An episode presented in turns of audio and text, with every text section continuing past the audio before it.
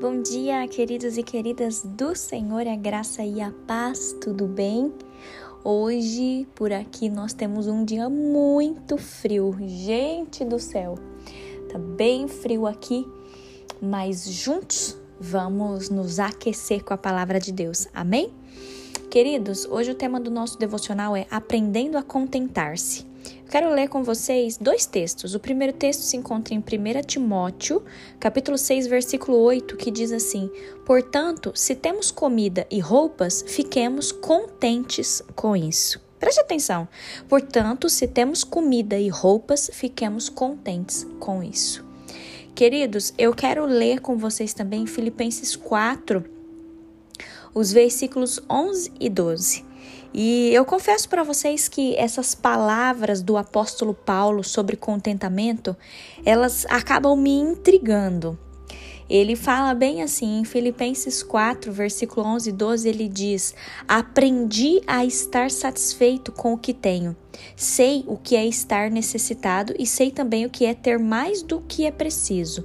Aprendi o segredo de me sentir contente em todo lugar e em qualquer situação, quer tenha muito ou tenha pouco. Queridos, eu não sei vocês, mas eu fico intrigada com essas palavras de Paulo, porque se nós é, compararmos a nossa vida, a vida de Paulo a outros cristãos, talvez nós podemos nos sentir um, um total fracasso. Por que, que eu tô falando isso, queridos? Porque se você se lembrar da vida de Paulo, olha o que ele falou nesses versículos, e se você se lembrar da vida dele, é, a gente pode lembrar que nenhuma tempestade, espancamento, encarceramento, nada disso abalou o contentamento de Paulo. Querido, vocês já pararam para pensar nisso? Mas para nós pode acontecer uma coisica, a gente já tá descontente. Eu confesso para vocês que morando hoje na Europa, uma das coisas que mais me deixa brava é quando eu tô no meio da rua e do nada começa a chover. Isso é uma situação, queridos, que já me deixa descontente.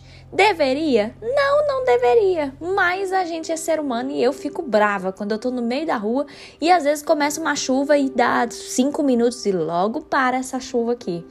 Queridos, por que, que eu tô contando isso para vocês? Porque nós, como novas pessoas em Cristo, eu quero que você pense por que, que nós ficamos insatisfeitos tão facilmente. Será que essa é a conduta mesmo que nós deveríamos ter? Por que, que nós não abraçamos os desafios que surgem na nossa vida sem pensar que Deus está nos negligenciando? Queridos, entenda isso: os desafios vão surgir e não é porque os desafios surgem que você tem que ficar murmurando, ficar insatisfeito, ficar descontente. Não, queridos. Eu confesso para vocês que um dos momentos mais libertadores da minha jornada cristã ocorreu quando eu li Filipenses 4, versículo 11. Quando eu li esse versículo e, e saltou aos meus olhos a palavra aprendi. Olha que legal.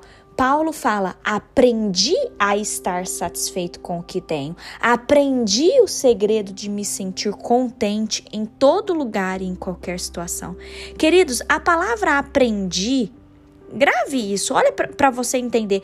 Quando Paulo fala isso, ele está falando que ele não atingiu o contentamento duradouro no instante em que ele iniciou seu relacionamento com Cristo. Não. Pelo contrário, queridos, ele atingiu ele atingiu esse, esse contentamento após um longo e torturante processo de aprendizagem. Ele fala aprendi. Não foi de uma hora para outra que ele aprendeu sobre o contentamento. Queridos, glória a Deus.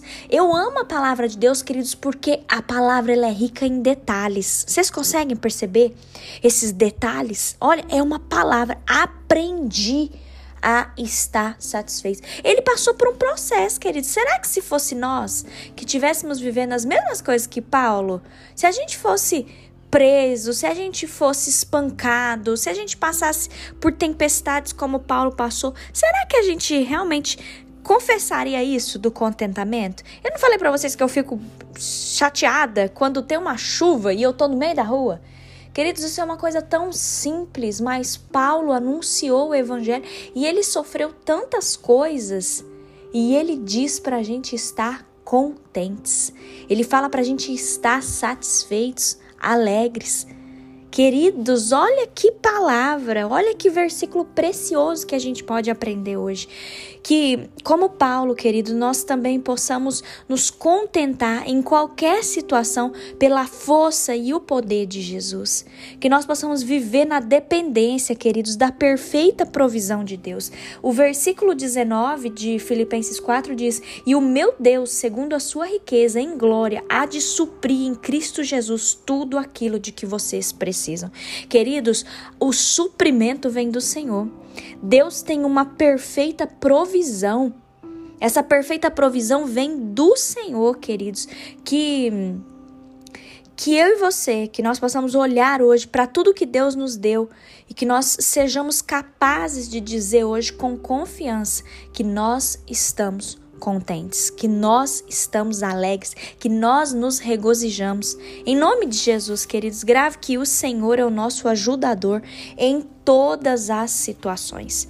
Que hoje você não murmure, que hoje você não reclame, que hoje você não se estresse com facilidade, que você não fique insatisfeito com facilidade, não, queridos, mas que você possa aprender, igual Paulo que você possa passar pelo processo de aprendizagem e que ao final, quando você olha para tudo que Deus te deu, para tudo que Deus faz na sua vida, para tudo que Deus é na sua vida, que venha sobre você um contentamento que não vem de você, mas que vem do Senhor e que esse contentamento, essa satisfação invada a sua vida e que contagie todos ao seu redor. Amém? Feche os seus olhos, vamos orar, queridos, vamos falar com Deus.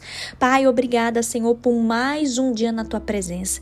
Obrigada, meu Deus, porque esse versículo, ele é um versículo tão conhecido, Senhor, da palavra de Deus, mas nós podemos aprender com Paulo, Senhor, que nós precisamos ficar contentes, independente da situação, Senhor.